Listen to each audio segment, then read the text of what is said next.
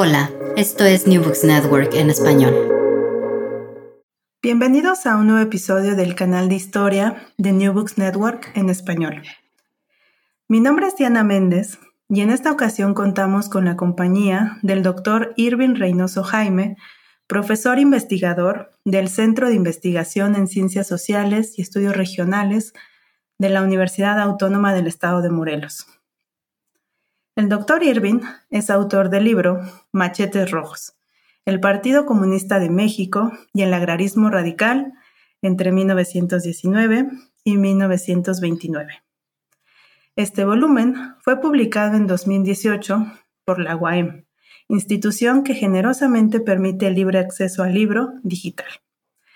A lo largo de cinco capítulos, el doctor Irving estudia la línea política del Partido Comunista hacia los campesinos. Así, su investigación analiza los fundamentos políticos que permitieron al partido plantear la alianza entre obreros y campesinos, además de examinar los objetivos de su programa agrario y de su práctica revolucionaria. Bienvenido, doctor. Hola, Diana. Muchas gracias por la invitación y un saludo a todos los que nos escuchan. Agradezco mucho la oportunidad de tenerlo como invitado para conversar sobre un tema tan apasionante para la historia de México y América Latina. Para dar inicio, por favor, háblenos de su trayectoria. Permítanos saber cuál fue el camino que lo llevó a estudiar momentos clave del agrarismo radical. Bueno, en realidad es un poco, eh, tuve que dar un giro, aunque no tan radical, en, en mi formación. Yo en realidad me especialicé en la licenciatura y en la maestría, en mi formación como historiador, me especialicé en el estudio del mundo campesino y específicamente en los aspectos políticos del mundo campesino, no tanto en los culturales o en los económicos, aunque por supuesto se deben de tratar y de tomar en cuenta, pero a mí me, me interesó sobre todo cómo había sido instalado un modelo liberal, político liberal en el campo, en el medio rural mexicano en el siglo XIX. Ahí yo estuve eh, bastante, bastantes años estudiando eso, eh, elecciones, sistemas políticos, y cuando terminé la maestría y me planteé em, un proyecto de, doctorado, me interesaba dar el paso hacia algo más contemporáneo. Y la verdad que em, me costaba trabajo porque, digamos, cuando uno piensa en campesinos y cuestiones políticas, lo primero que se viene a la mente si uno va a estudiar siglo XX, pues es la Revolución Mexicana. Pero a mí me parecía pues un tema, a, mí al menos, ¿no? Agobiante por la cantidad de material que hay, por la cantidad de grandes especialistas y de, grandes clásicos que ya hay, y en particular algo de la, de la Revolución Mexicana, que puede ser el zapatismo, la gran revuelta campesina de principios del siglo XX, Además, yo siendo un historiador eh, originario de Morelos, pues también me parecía algo eh, bastante trabajado. Entonces no encontraba cómo dar el salto de mis estudios campesinos del siglo XIX al siglo XX hasta que encontré en, la, en esta expresión de, agrarismo radical ligada al Partido Comunista, encontré ahí eh, pues el, campo de estudio, ¿no? justamente lo que yo necesitaba, unos campesinos radicalizados que tenían que ver con las luchas de la Revolución Mexicana, pero que estaban eh, en otra lógica política. Y además para mí también fue refrescante porque eran en una lógica política distinta al modelo liberal que yo venía estudiando del siglo XIX, porque uno de los primeros errores que se puede cometer al, al estudiar el comunismo eh, es considerar, por ejemplo, las acciones del Partido Comunista como si fuera un partido liberal, como si fuera un partido clásico eh, eh, electorero. Y entonces me costó mucho trabajo dar esa transición de entender que el comunismo actúa en una lógica muy distinta al liberalismo. Y lo que no me costó trabajo por, los estudios previos, pues es el conocimiento más o menos general que tenía del mundo campesino.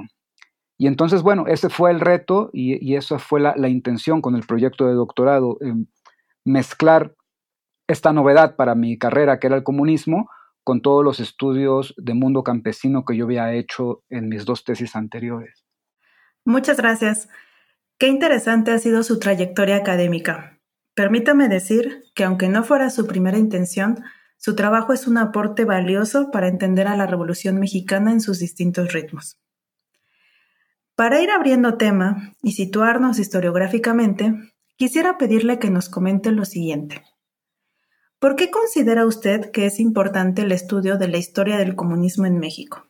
Y más precisamente, ¿Por qué piensa que es imprescindible conocer la vertiente agrarista? Dicho de otro modo, ¿qué aspectos de la vida nacional ilumina el entendimiento de este pensamiento-acción y su arraigo entre los campesinos y trabajadores agrícolas? Vamos a ver, bueno, yo creo que el agrarismo es una de las grandes, grandes corrientes de, grandes elementos de la Revolución Mexicana, ¿no?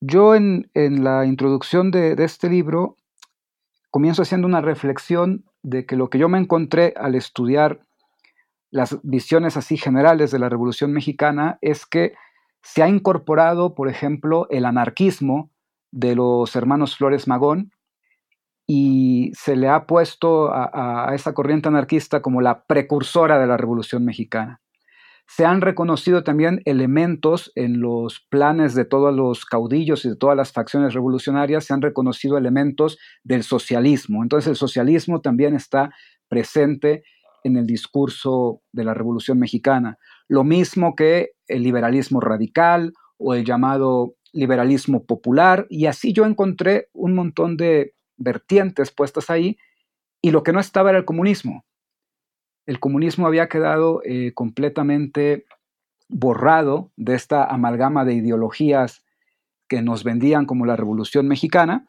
Y bueno, podría, esa exclusión podría ser válida si efectivamente en el proceso revolucionario no hubiera habido elementos em, comunistas, elementos eh, en donde la revolución rusa tuvo una gran influencia, pero sí que los hubo. Ese fue el problema, ¿no? Sí que los hubo. Entonces ahí yo encontré de entrada algo que explicar, por qué el movimiento comunista había quedado excluido de los discursos amalgamadores de la Revolución Mexicana, porque esta corriente había quedado fuera, ¿no? Y bueno, eh, perdón, ¿cuál era, ¿cuál era la otra parte de la, pregunta? Es que no la contesté en orden, discúlpame.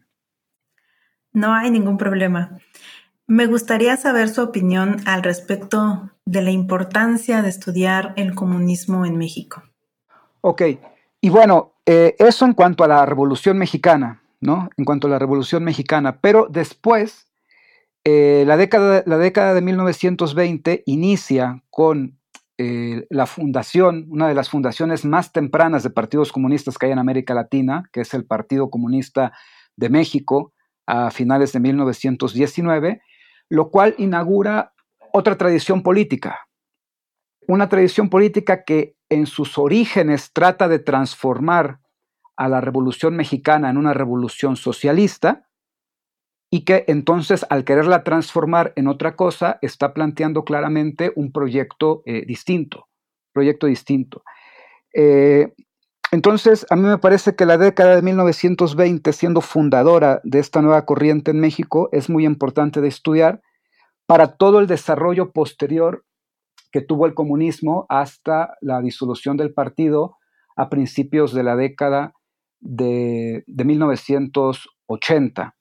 Ahora, a mí el, el estudio del comunismo me parece muy importante en términos académicos y en términos intelectuales, aunque hay que reconocer que en términos políticos, el comunismo mexicano no tuvo la potencia que tuvo en otras latitudes en el continente. Eso es, eso es, una, eso es una realidad. Podríamos reflexionar a qué se debe esto. Hay muchas teorías, muchas interpretaciones. Yo se lo atribuyo a la potencia que tuvo en cambio el régimen, eh, el régimen hegemónico del PRI, que supo cooptar desde muy temprano, más o menos desde la década de 1930 y décadas posteriores, supo cooptar los, los grandes movimientos sociales, eh, fundamentalmente el movimiento obrero y el movimiento campesino, y eso dio poco margen para que los movimientos de izquierda pudieran volverse movimientos de masas, como se decía, ¿no? Eso no quiere decir que porque el comunismo mexicano no tuvo la potencia que tuvo en otros países, eh, sea menos importante de, estudiar, porque precisamente en sus luchas por tratar de, tratar de arrebatarle la dirección de las masas al régimen, en sus debates, en sus aciertos, en sus errores, se pueden encontrar un montón de lecciones políticas, de lecciones teóricas para eh, los debates de la izquierda actual, por ejemplo. ¿no? Eso a mí me parecería una de las grandes... Em, eh, ¿Por qué es importante en este momento darle, em, dedicarnos al estudio del comunismo mexicano? Estupendo. Creo que las luchas del comunismo albergan temáticas prometedoras que esperemos sean exploradas en los próximos años como usted mismo nos los hace saber en su introducción, en los últimos años se ha publicado más al respecto. Pasemos pues a comentar algunos fundamentos teóricos que sostienen los argumentos de machetes rojos. Señala usted que para entender la política agraria del Partido Comunista de México resultan más importantes los planteamientos de Lenin que los de Marx y Engels. ¿Por qué esto es así y de qué modo se vincula con la idea de la Alianza Obrero-Campesina y la Internacional Comunista? Ok, lo que hay que entender eh, de entrada para, para poder justificar por qué es Lenin el principal referente teórico de esta lucha, es que los comunistas de México y en general los comunistas de América Latina se enfrentaban a un dilema de tener que organizar una revolución proletaria en países en donde el proletariado era una minoría. Entonces, eso era un, problema no nada más teórico, un problema práctico muy importante, porque si bien la Rusia de los bolcheviques también era un país mayoritariamente agrícola, tenía focos urbanos con un proletariado industrial muy poderoso y muy numeroso, algo que en México no existía. Entonces, ¿cómo hacemos una revolución proletaria sin proletarios. Parecería ser pues un, sinsentido. El detalle es que Lenin había pensado este problema y él había em, dicho, y luego sus planteamientos fueron a dar a los documentos de la Internacional Comunista, que en aquellos países que estuvieran atrasados industrialmente, en donde el proletariado no fuera numeroso, la labor de los comunistas tenía que ser ir al campo, marchar con los campesinos.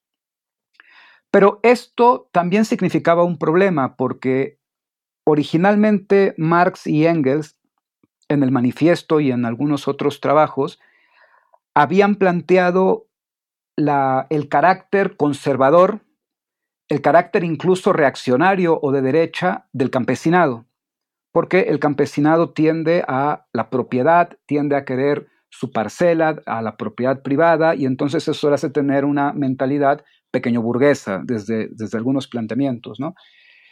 Después, en trabajos posteriores, eh, Marx se fue dando cuenta de que eso no era del todo correcto y él fue reconociendo que había sectores del campesinado que tenían un potencial revolucionario muy alto, pero ya no logró, ya no alcanzó a desarrollar eh, esta teoría más a profundidad. El que lo hace es Lenin. Y Lenin eh, lo que va a explicar, eh, lo estoy simplificando demasiado, pero digo, para, para dar una explicación esquemática, lo que hace Lenin es dividir a los campesinos en tres grandes grupos, campesinos pobres, campesinos medios y campesinos ricos. Entonces dice, los campesinos pobres, que son los que no tienen tierra o los que tienen tierra insuficiente para subsistir, ese sector de campesinos es revolucionario y con ellos los comunistas nos podemos aliar. Los campesinos medios eh, eh, están en una situación un poco más gris, porque hay campesinos que aspiran a convertir, campesinos medios que aspiran a convertirse en campesinos ricos y hay campesinos medios que viven con el miedo de desclasarse, de que la economía no vaya bien y entonces se vuelvan campesinos pobres. Entonces, dice Lenin, ahí entre los campesinos medios vamos a encontrar aliados y vamos a encontrar enemigos, pero con un sector de los campesinos medios también los comunistas nos podemos aliar.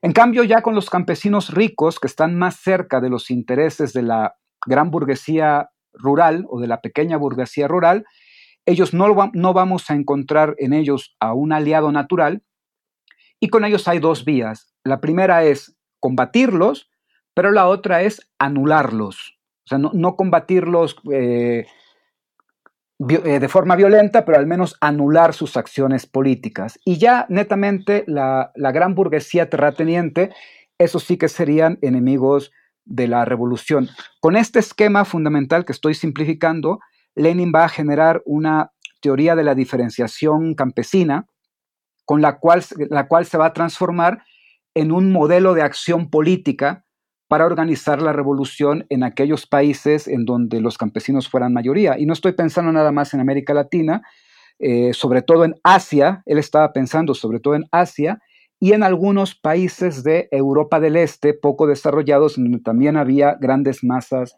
eh, grandes masas de campesinos. Entonces, es por eso que em, la revolución el proyecto de revolución comunista en México tiene como principal referente teórico a Lenin y no a Marx o a algún otro eh, teórico marxista. Muy interesante esto que nos cuenta. Considero muy certera la clave de lectura que desde Lenin desarrolla para entender el agrarismo en México. En continuidad a lo que ha dicho hasta el momento, y para seguir delimitando el contexto en que se conformó la política agraria del Partido Comunista, Quisiera pedirle que nos hable de la táctica de Frente Único, potencializada por la Internacional Comunista a lo largo de este periodo, y que resulta relevante para el tema que nos compete al ser una base de la Alianza Obrero-Campesina de acuerdo a los postulados leninistas. Bueno, hay que decir, eh, esto por supuesto es polémico y, se podría discutir, hay, gente que no estaría de acuerdo con esto, ¿no? Pero yo pienso que eh, la táctica de Frente Único en realidad fue la, ha sido la, misma táctica que la Internacional Comunista mantuvo durante toda su existencia. Estoy hablando desde 1919 hasta 1943. Lo que ocurre eh, es que, dependiendo del momento histórico, este Frente Único se va a llamar de distintas formas y va a tener otras características. Eh, me explico, ¿no? Eh, el primer planteamiento de, frente único apela, a, es decir, la, palabra frente único está tomada del lenguaje militar, hacer un, hacer un frente contra un enemigo común. E, eso es lo que, lo que quiere significar la consigna o la táctica del, frente único. ¿no? Los socialistas, los comunistas, los anarquistas y en general toda aquella corriente política que tenga como enemigo común el capital o, el, desarrollo capitalista, pueden hacer un frente único contra la gran burguesía y contra el gran capital. Esto no quiere decir que sea una amalgama así heterogénea de, posiciones políticas. Se plantea que cada una de las corrientes va a mantener su independencia pero en aquellos puntos en donde estén de acuerdo en combatir al enemigo común, entonces ahí se puede hacer un frente.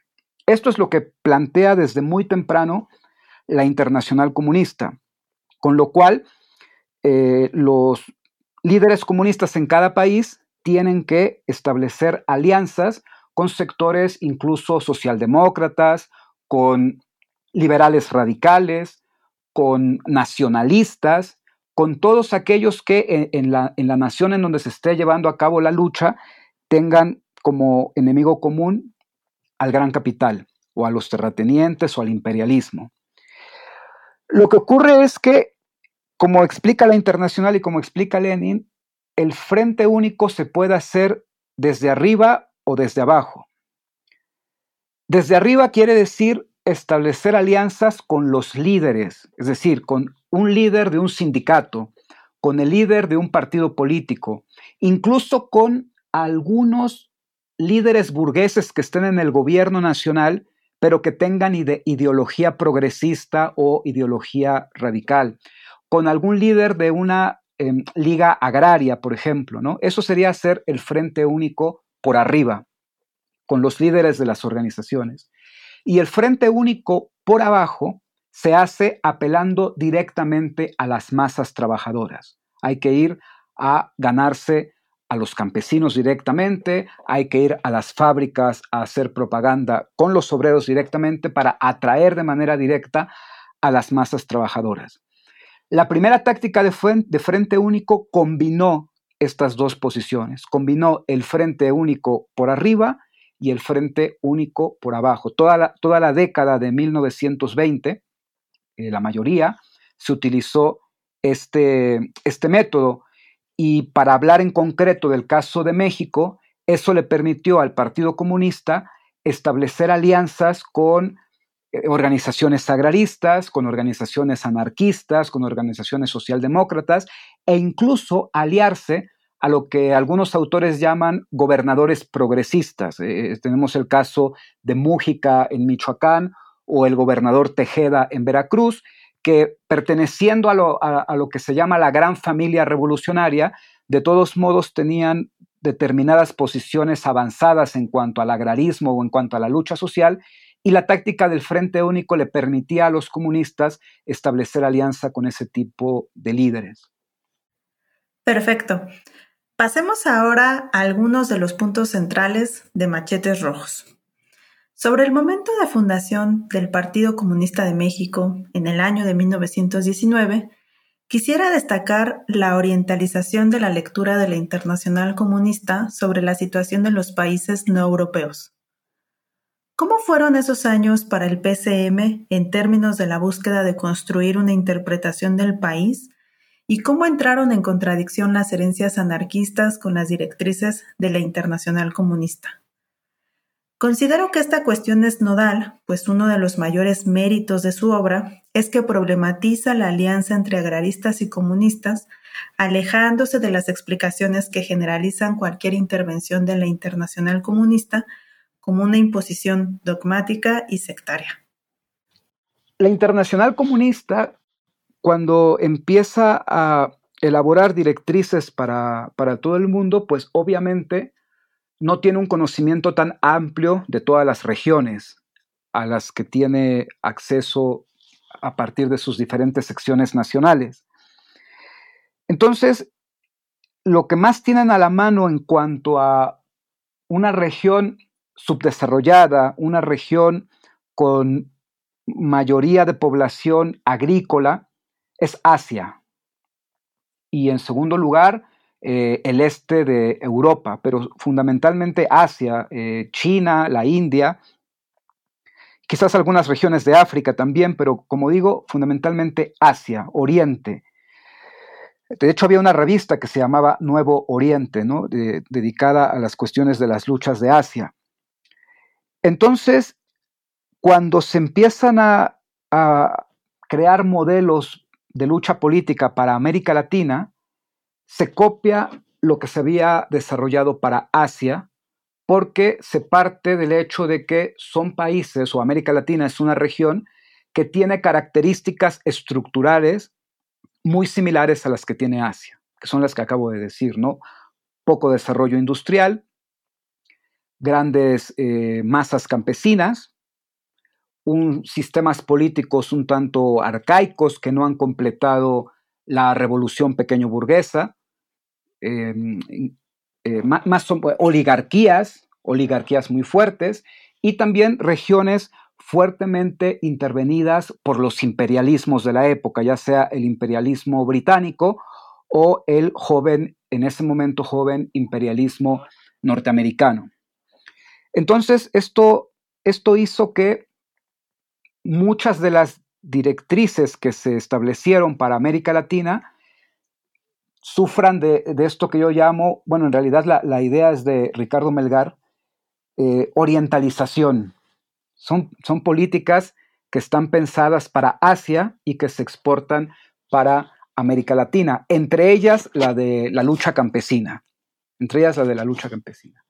Ahora bien, esto no quiere decir que estas directrices se hayan tomado al pie de la letra, porque uno, de, mis preocupaciones fundamentales, como bien dices, es eh, mostrar cómo ni la internacional comunista tiene la fuerza suficiente para imponer sus puntos de vista a todas las regiones del mundo, ni tampoco los comunistas de cada país, en este caso los comunistas mexicanos, tienen la intención de seguir al pie de la letra unas instrucciones que les vienen desde Moscú. Al contrario, ¿no? Hay que atender a la lógica de la lucha nacional y en el caso de México, en donde, como ha mostrado Carlos Sillades, hay, por supuesto, antecedentes de marxismo y hay antecedentes de luchas socialistas, pero la tradición socialista en México es muy débil en comparación a otros países. Entonces, lo que tenemos es más bien una muy fuerte tradición anarquista y ese va a ser el primer choque. El primer choque entre las directrices de Moscú y la tradición anarquista que hay en México se van a expresar, por ejemplo, en la lucha campesina. ¿En qué sentido lo digo?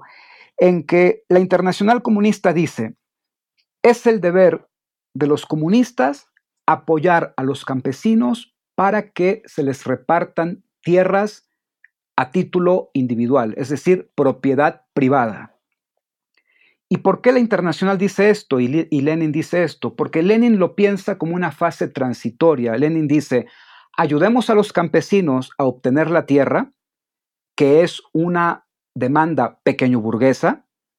Entonces, transitoriamente, los comunistas tenemos que apoyar demandas pequeño burguesas como el acceso a la tierra, el reparto agrario, la propiedad individual. Y una vez que tengamos a los campesinos de nuestro lado para poder tomar el poder, para poder armar una fuerza suficiente que nos lleve a tomar el poder, vamos a ir gradualmente educándolos en las ventajas de lo que es transitar de manera gradual a una economía colectiva y a una agricultura colectiva. Es decir, en, el proyecto comunista hay un gradualismo muy claro. Vamos a hacer las cosas por pasos. Eh, pues los comunistas mexicanos no querían saber nada de esto. Ellos planteaban que siguiendo las tradiciones, algunos de ellos se remontaban hasta la época prehispánica. Decían, como, como las culturas prehispánicas tenían un comunismo primitivo, y después en la época colonial las comunidades indígenas siempre tuvieron sus tierras comunales y después en el siglo XIX las comunidades indígenas siguieron luchando frente al Estado, estado liberal decimonónico para mantener sus usos y costumbres comunales. Entonces los comunistas mexicanos, siguiendo esa tradición, decían que el, el campesino mexicano por naturaleza y por historia aspiraba a una propiedad colectiva de la tierra y no a una propiedad privada. Por lo tanto, era erróneo apoyar la reforma agraria, apoyar el reparto agrario, perdón, y lo que se tenía que hacer era luchar para que los campesinos tuvieran la tierra en propiedad colectiva. Y eso fue una gran discusión. Incluso Lenin, cuando tuvo la oportunidad de entrevistarse en Moscú con Manuel Díaz Ramírez, que era el delegado de los comunistas mexicanos al Congreso de la Internacional, lo regaña y le dice que espera que a la brevedad eh, en México se corrija esa postura y que se empiece a apoyar el reparto a título individual de parcelas para los campesinos. Entonces ahí vemos con un ejemplo concreto histórico cómo no era tan automático como a veces se ha llegado a plantear que Moscú decía una cosa y los comunistas en todas partes del mundo la aplicaban eh, pues sin mayores cuestionamientos. Estupendo. Le agradezco su respuesta, pues reconozco que una de las virtudes de su libro es brindar matices e interpretaciones historiográficas prevalecientes. Para dar continuidad al intercambio y retomando una de las frases de Engels, quisiera pedirle que nos cuente cómo fue el tránsito de los comunistas mexicanos de la ciudad al campo. ¿Cómo fue que las huelgas inquilinarias permitieron al Partido Comunista enriquecer su práctica y vincularse con las ligas de comunidades agrarias en Veracruz y Michoacán? Este tema me parece puede ser de gran interés para nuestros escuchas, pues además de lo rico de estas historias, nos encontramos en el cruce del centenario de las huelgas iniciadas en 1922 y de la actividad de las ligas hacia 1923. Bueno, ese es un proceso muy interesante el que estás eh, mencionando. A mí me parece, después de haber estudiado el caso, que hay una parte buscada, eh, es decir, hay, algo que se buscó, ahora, ahora explico qué quiero decir con esto, y hay otra parte que no se buscó y que llegó por sí misma. Vamos a ver si me explico. Eh, los comunistas, en base a su inexperiencia, esto no es una crítica, es más bien una, realidad. Tenían muy poca experiencia política a inicios de la década de 1920, pues trataron de insertarse dentro de las huelgas urbanas. Para eso hicieron alianzas con los anarquistas y formaron ciertas organizaciones para eh, hacer propaganda dentro de los sindicatos en la Ciudad de México y en algunos otros centros urbanos.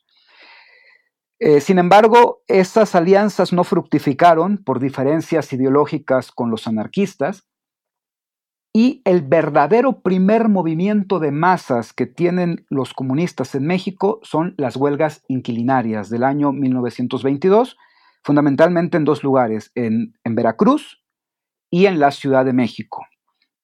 Eh, ahí encontraron un foco de rebelión y un movimiento muy organizado en donde ellos podían ser líderes de una, de una masa descontenta que les diera una visibilidad muy importante.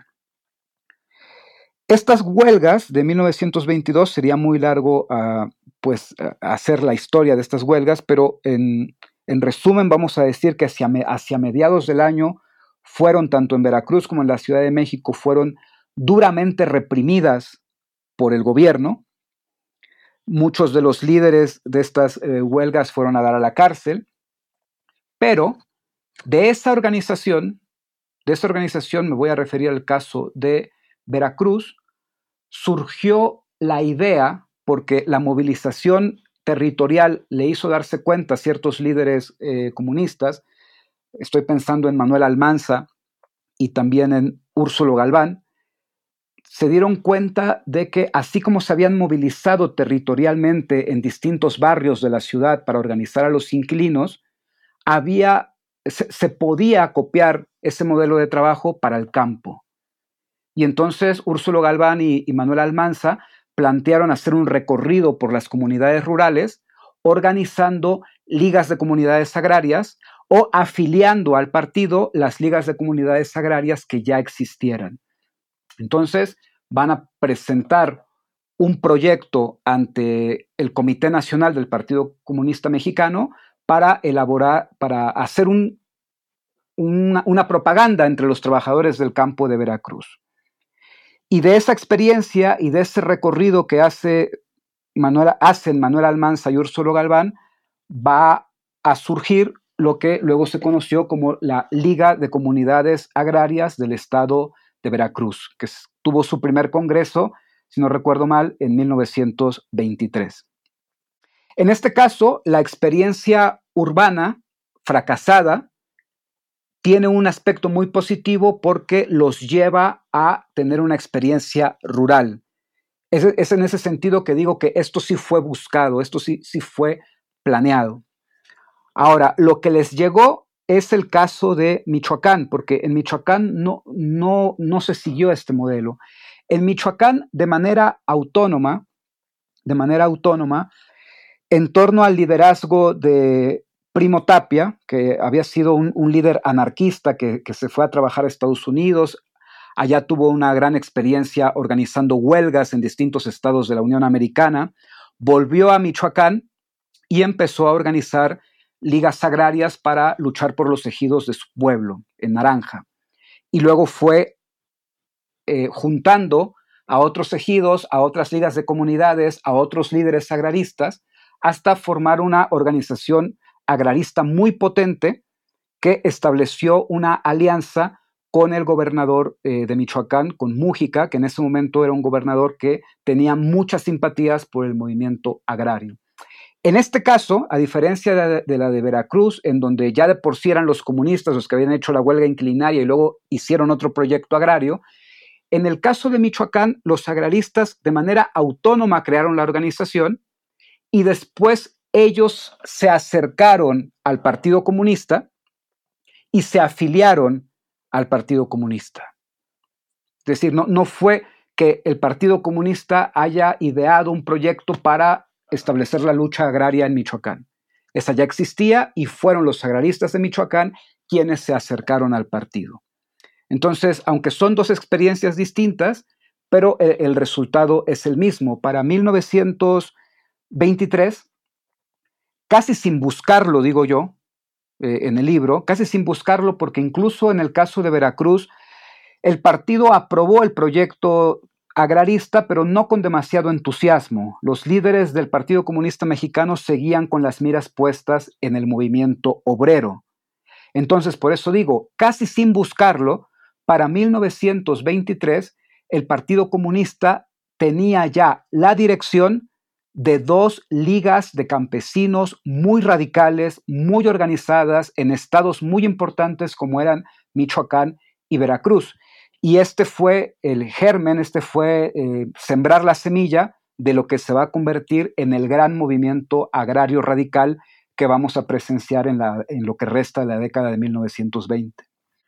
Muchas gracias, doctor. Su investigación nos lleva a una época en la que se crearon liderazgos importantes. Es una época de caudillos en la que figuras fuertes a nivel regional o nacional impulsaron la construcción del Estado mexicano. ¿Cómo interpretar el legado de líderes como Úrsulo Galván y Primo Tapia para Veracruz y Michoacán y de José Guadalupe Rodríguez en Durango, abriéndonos ya hacia otra temática que aborda en su investigación? Bueno, para mí fue una sorpresa encontrarme con estos personajes, porque yo debo confesar que como yo venía de los estudios del siglo XIX, no eran personajes que yo tuviera en el radar historiográfico. Y después cuando empecé a estudiarlos, yo publiqué, antes de este libro, publiqué previamente unas biografías de, los tres. O sea, yo me di a la tarea de primero empaparme de la biografía de, estos tres líderes agrarios. Y para mi sorpresa, generó mucha, mucho interés el conocimiento de, de estos personajes generó mucho interés, eh, algo que yo la verdad no, no me esperaba que, fuera a ocurrir. Y yo se lo atribuyo a que ellos están, por un lado, eso no, no se puede negar, en el legado del movimiento zapatista, porque esa legitimidad del zapatismo, de ser el gran movimiento de la lucha agraria mexicana, pues no se lo, no se lo puede quitar nadie.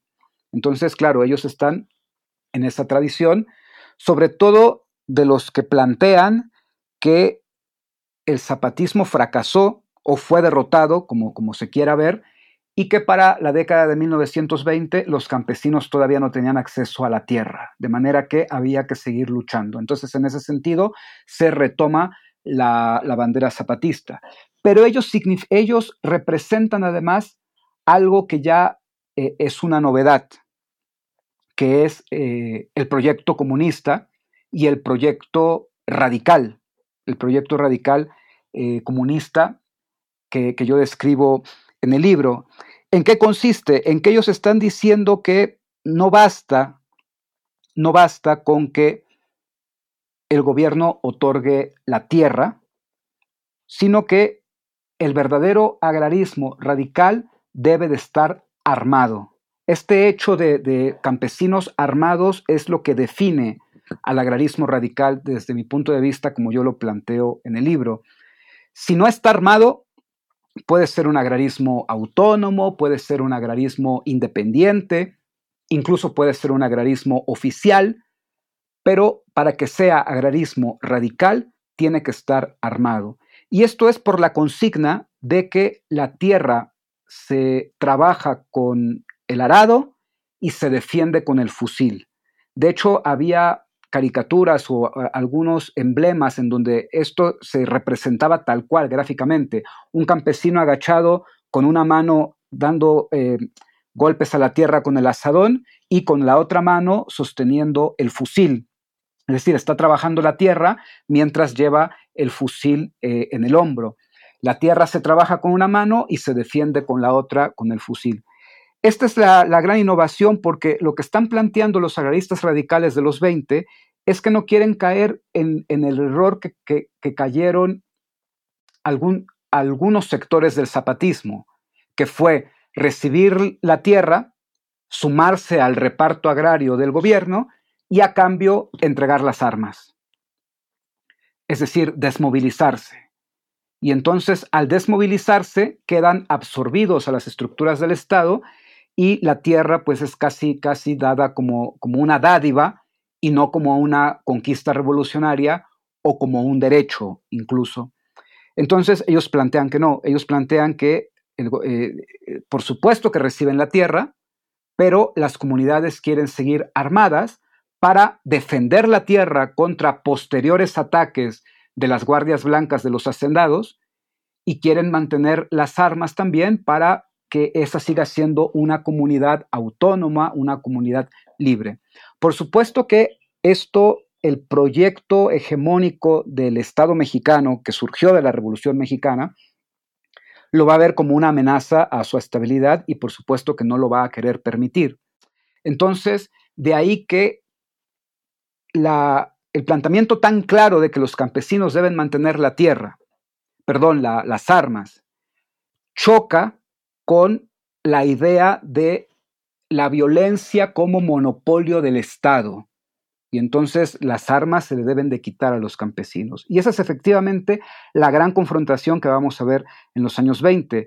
El gobierno desmovilizando a los campesinos por medios pacíficos, en este caso entregándoles tierras a cambio de armas, o por medios violentos, utilizando al ejército o incluso utilizando a las, guardias blancas o grupos paramilitares para combatir a los campesinos y derrotarlos y quitarles las armas.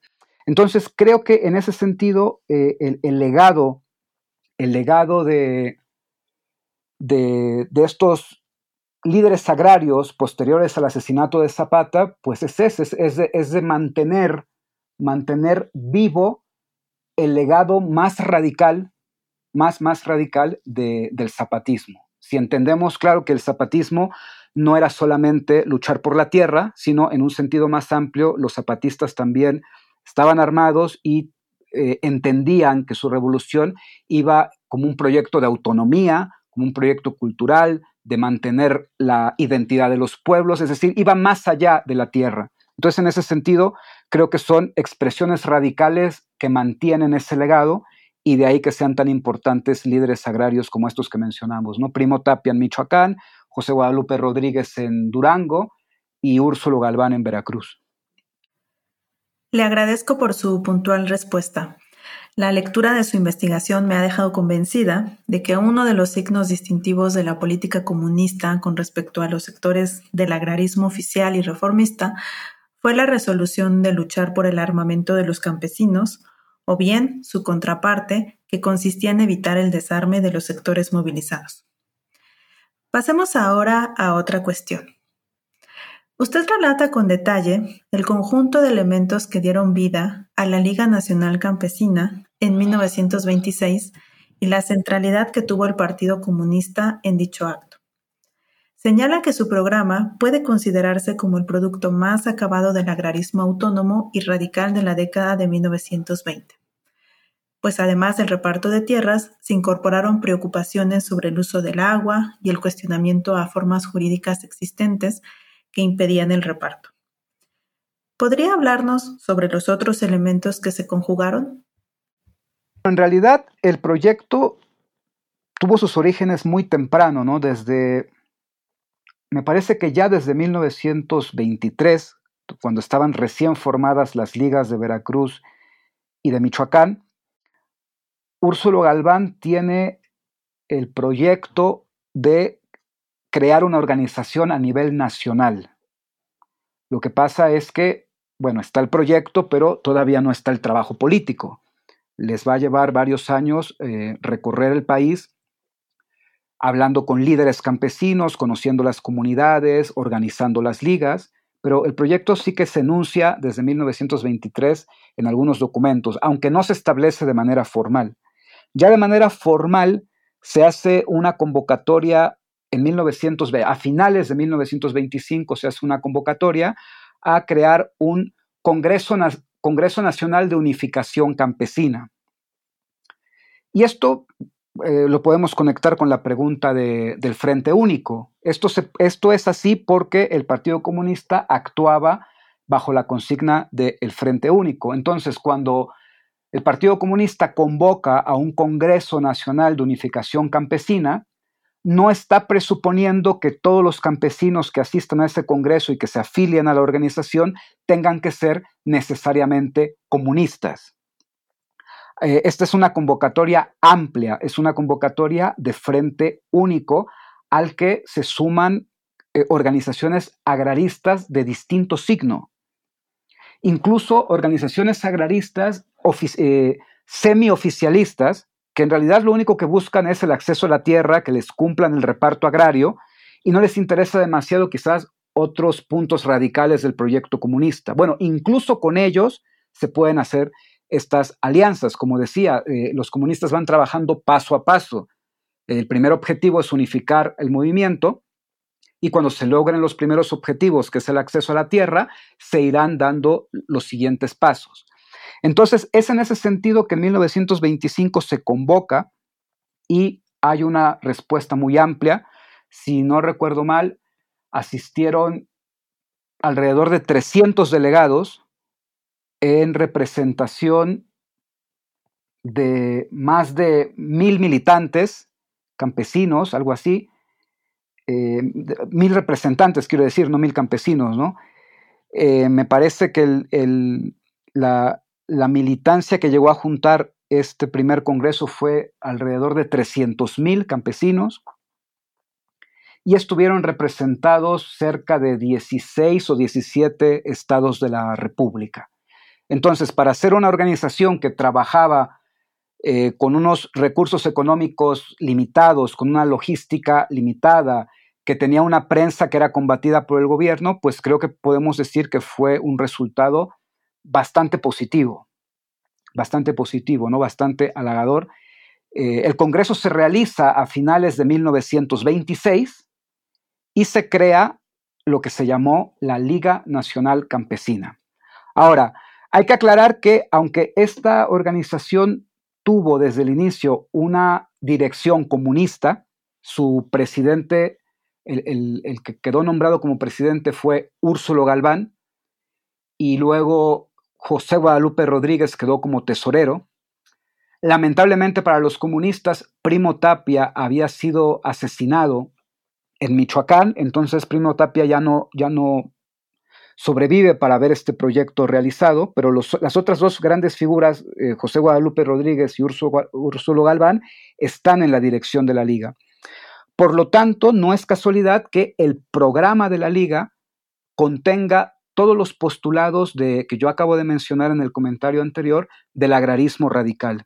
Y en buena medida es un programa muy influido por los postulados leninistas que hablábamos al inicio aunque me repita, quiero eh, enumerarlo un poco, ¿no? Eh, en, primer lugar, acceso a la tierra, y esto es muy importante, sin indemnización, porque muchas, muchos de los mecanismos de la reforma agraria que el gobierno estaba impulsando es que el gobierno tenía que expropiar tierras a las haciendas, indemnizar al hacendado por esa tierra que le ha quitado, para ya luego podérsela dar a los campesinos a través de la dotación o de la asignación de, parcelas. El problema es que si el gobierno no tenía fondos para esa indemnización, el reparto agrario se burocratizaba y se, se, volvía muy lento. Por eso es que es fundamental este primer punto. Los comunistas están planteando un reparto agrario sin indemnización, porque para ellos em, el hecho de que existan latifundios en México no pudo deberse a, otra, a otro proceso más que al despojo.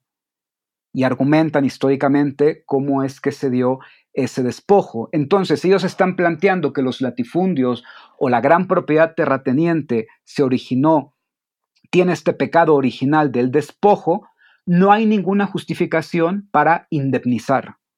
Entonces, el gobierno no tiene que indemnizar, tiene que expropiar y tiene que redistribuir esas tierras, tiene que asignar parcelas a los campesinos y de esta manera vamos a desburocratizar el proceso de asignación.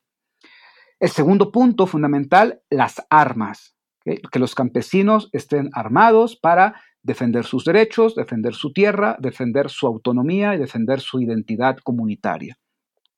Y después ya vienen cuestiones, si uno quiere, logísticas, operativas, plantean cuestiones de acceso al riego, acceso al agua, créditos, se plantea también en ese programa la creación de escuelas, eh, agrícolas, escuelas de agricultura, eh, la formación de eh, técnicos agrónomos o ingenieros agrónomos, es decir, la formación de toda una serie de, especialistas en el campo que sean los futuros ejecutores de una política agraria de este tipo. Eh, hasta ya cuestiones, como, digo, ¿no? Cuestiones más logísticas operativas de acceso a, determinados abonos, a determinadas semillas, que, eh, semillas, perdón, que eso ya son temas eh, más puntuales. Pero este sería el gran panorama que está planteando el Partido Comunista en, en el programa de la Liga Nacional Campesina. El último punto que quiero tocar sobre este tema es no pensar que la Liga Nacional Campesina era una organización satélite del Partido Comunista. Es decir, que, la Liga Nacional Campesina hacía todo lo que el Partido Comunista le dijera que, hiciera. Y esto fue muy claro desde el inicio y podemos entender por qué era así. El Partido Comunista tenía muy claros sus postulados, que venían dictados desde Moscú y que luego aquí en México se reinterpretaban, eso es cierto, pero operaban bajo, bajo un espectro ideológico más o menos común, más o menos unificado, y la Liga Nacional Campesina no era eso. La Liga Nacional Campesina era una organización completamente heterogénea, completamente variada en sus objetivos y en su ideología, y por lo tanto no cabría esperar que una organización de esas características obedeciera o se sometiera a la disciplina que se busca en un partido comunista. De ahí que hayan sido organizaciones con muchos enfrentamientos políticos eh, a lo largo de la década. Muchas gracias. Me parece que ha resumido muy adecuadamente los elementos que vincularon en esta experiencia a la política y a la técnica. Como hemos mencionado, el periodo que estudia Machetes Rojos corrobora que no hubo una actitud acrítica a las posiciones de la Internacional Comunista, y esto se torna aún más claro en el periodo de la política de clase contra clase. Quisiera destacar dos hechos. Por un lado, el asesinato de José Guadalupe Rodríguez, de quien hablábamos hace un momento, y por el otro, la candidatura de Pedro Rodríguez Triana. ¿Cómo entender estos acontecimientos en un cambiante contexto tanto nacional como internacional? Bueno, este, este es quizás el periodo más difícil de explicar, porque es un periodo muy complejo en donde se cruza lo que está pasando en Moscú con lo que está pasando en México, eh, entonces es un tanto difícil de explicar, pero voy a tratarlo de, hacer en, lo, fundamental. ¿no? Primero, en 1928 el sexto Congreso de la Internacional Comunista da un cambio de giro, un, cambio de política, ¿no? lo que se conoce como el giro a la izquierda. Y entonces este Congreso plantea que se debe de abandonar el Frente Único, porque ellos calculan que en muchos países no ha dado los resultados esperados. Eh, en realidad lo que ha ocurrido es que los comunistas se han aliado a otras expresiones políticas de manera incorrecta. Esto sería muy largo de explicar, pero eso es, eso es básicamente el argumento. Y entonces se cancela el frente único. Eh, eh, en la terminología se sustituye, ya no vamos a utilizar el frente único, sino que vamos a hacer la consigna de clase contra clase. Yo planteo que la clase contra clase sigue siendo frente único. Por eso dije al inicio que para, mí el frente único nunca se abandona. Lo que pasa es que clase contra clase significa que ya no vamos a hacer el frente único por arriba, con los líderes. Únicamente vamos a hacer el frente único por abajo, apelando directamente a los trabajadores, apelando directamente a las masas. Pero esto no quiere decir que los comunistas dejen de hacer alianzas con otros sectores. Por eso es que yo planteo que el Frente Único no se abandona. Lo que se abandona es hacer alianzas con los líderes de esas organizaciones. Entonces, ignoramos a los líderes y vamos directamente hacia, hacia, los trabajadores, eso sería el frente único por abajo, pero sigue siendo frente único. Lo que pasa es que ahora se le llama clase contra clase. Bien, ese es el primer punto. Ahora, el problema es que en México esa política de clase contra clase no se aplica de manera inmediata. Y a pesar de que la Internacional Comunista ya dijo que únicamente el, Frente Único por abajo y clase, por clase contra clase y todo esto que estoy diciendo, en México todo el año 1928 y todos los primeros meses de 1929, los comunistas mexicanos siguen utilizando el Frente Único tanto por arriba como por abajo. Es decir, no obedecen el cambio de línea de Moscú. Y qué mejor ejemplo queremos, que, eh, podemos mencionar sobre esto que estoy diciendo, que los comunistas crean el Bloque Nacional Obrero y Campesino. ¿Y qué es el Bloque Nacional Obrero y Campesino? Una gigantesca coalición electoral con la cual los comunistas van a participar por primera vez en las elecciones a, presidente de la República con un candidato propio. Y este candidato propio fue em, Pedro Rodríguez Triana, que era un veterano, un veterano militar zapatista y que luego había tenido otra, una, una trayectoria política destacada. Y bueno, fue el, personaje que ellos eligen para que los represente como, como candidato de esta coalición. Y entonces en esta coalición, que es el bloque nacional obrero y campesino, está el Partido Comunista, está la Liga Nacional Campesina, hay sindicatos obreros, hay un montón de organizaciones que cuando uno ve esa coalición, uno no puede dejar de pensar que eso es una típica alianza de frente único a pesar de que en Moscú ya se dijo que eso había que abandonarlo y que había que ir únicamente hacia abajo por las masas. Pues no, vamos a ver que en el Frente Único hay un montón de líderes de distintas expresiones y que los comunistas están haciendo una gran eh, coalición nacional. ¿Cuál es el problema? Que ellos trabajan todo el año 28 y los primeros meses del año 29 en esta gran coalición esperando, obviamente no son ingenuos, ellos no esperan obtener el poder a través de las urnas, pero ellos van con un candidato con un candidato a presidente para que ese candidato tome la tribuna burguesa, es lo que dicen ellos, y desde la tribuna burguesa poder tener una exposición más amplia hacia las masas y poder captar a las masas hacia el proyecto comunista. Entonces, en realidad, participar en las elecciones es una cuestión táctica o una cuestión estratégica, pero no es de que el objetivo sea conquistar el poder a través de las armas.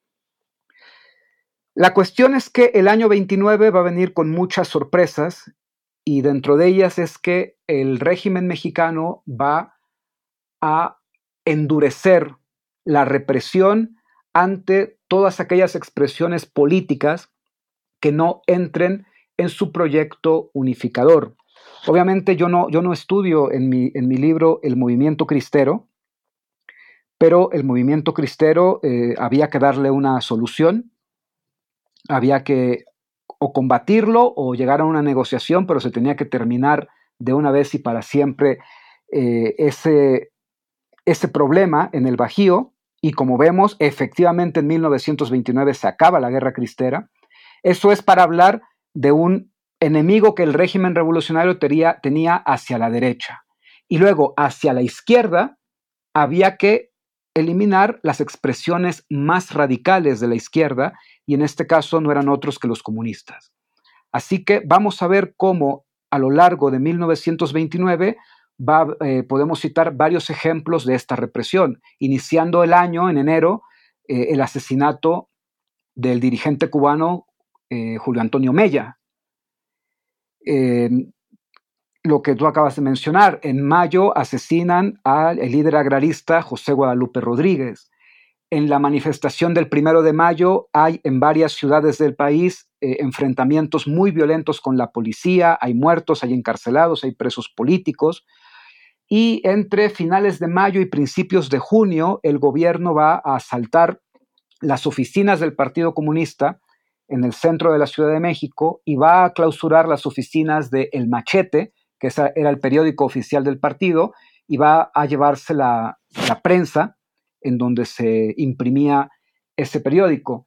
De manera que ahí los comunistas se van a dar cuenta, se van a dar cuenta que su proyecto electoral, su proyecto gradualista, se topó con pared ante una oleada de represión muy fuerte que vino en el año 29 por parte del régimen, y eso va a generar fuertes debates al interior del Partido Comunista que los va a llevar a una ruptura, porque va a haber voces que digan que em, ellos son los principales responsables de que los hayan aniquilado de esa forma por ser tan ingenuos, por confiar, por confiar en, en los líderes burgueses, y entonces, eh, por ejemplo, quien, quien, quien, tiene esta opinión es Úrsulo Galván. Úrsulo Galván va a decir que el asesinato de, José Guadalupe Rodríguez es culpa de los comunistas, porque al haber confiado en, en distintas expresiones de la burguesía, eh, no, vieron venir una, no vieron venir una represión. Entonces, bueno, como digo, es un poco complejo, pero eh, el año 29 va a marcar un punto de ruptura ante este proyecto que el Partido Comunista mantuvo del el Frente Único. Y entonces, ya después de la represión, ya después de la represión, las voces críticas dentro del partido van a decir, bueno, abandonemos esto y sigamos las directrices de Moscú de hacer solamente el Frente Único desde abajo. Es decir, abandonemos el proyecto de Frente Único y vayamos a la clase contra clase. Aprecio su detallada explicación. Difícil no estremecerse al conocer la trayectoria de estos líderes y su asesinato.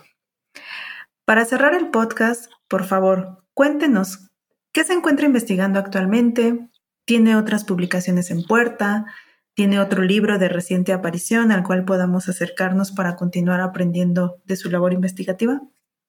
Bueno, te, comento así brevemente, acaba de publicarse en el primer número de de la revista Historia Mexicana del Colegio de México, em, un dossier sobre comunismo en América Latina, la Internacional Comunista en América Latina, en donde junto con el profesor Víctor Heifetz de la Universidad Estatal de San Petersburgo, publicamos un artículo eh, sobre el suizo Alfred Stirner, que utilizaba el seudónimo de, perdón, eh, Edgar Walk, que utilizaba el seudónimo de Alfred Stirner, que fue un agente de la internacional que tuvo una actuación muy protagónica en México y en otras partes del continente como, como agente del comunismo. ¿no? Entonces, ese es un trabajo recién publicado, que está el acceso libre desde la página de la revista del Colegio de México.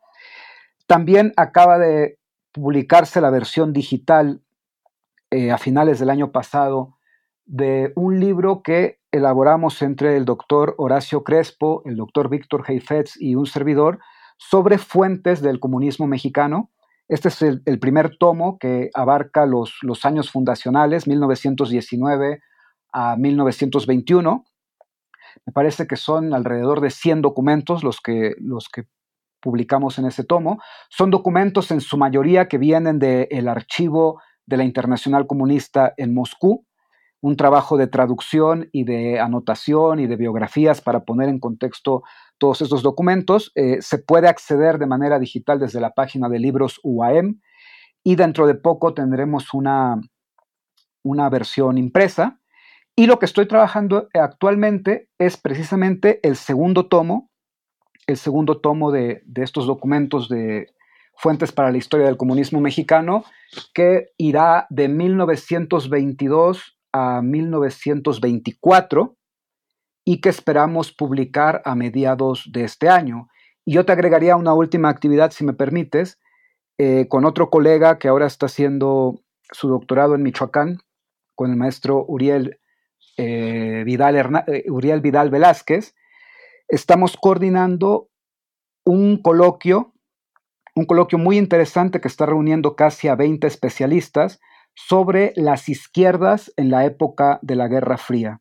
Y le pusimos las izquierdas porque dividimos el coloquio en tres tipos de izquierda, la izquierda partidista, la izquierda de los movimientos sociales y la izquierda armada o la izquierda de la guerrilla. Entonces hemos convocado a especialistas en estos tres tipos de izquierda a que presenten ponencias innovadoras sobre qué papel jugaron las izquierdas en la época de la Guerra Fría. El coloquio se va a organizar de manera virtual a principios de marzo de este año y de los trabajos que surjan de ese encuentro esperamos también publicar un libro a mediados o a, finales de este año. ¿no? Estas serían básicamente las, las actividades que hay en puerta. Genial. Estoy segura de que esta amena entrevista animará a más personas a acercarse a Machetes Rojos, así como a las piezas y actividades resultado de su colaboración con Víctor Heifetz, Horacio Crespo y Uriel Velázquez, a quienes también esperamos recibirlos en este espacio. Queda agendada la lectura y la asistencia a este coloquio. A quienes nos escuchan, les agradezco por su atención y hasta la próxima. Pues muchas gracias por la, por la invitación. La verdad que, fue muy agradable reflexionar sobre, sobre el trabajo y gracias también por la oportunidad de, difundir tanto el libro como todas las actividades de investigación y publicaciones que estamos realizando. Muchas gracias. Gracias por escuchar New Books Network en español.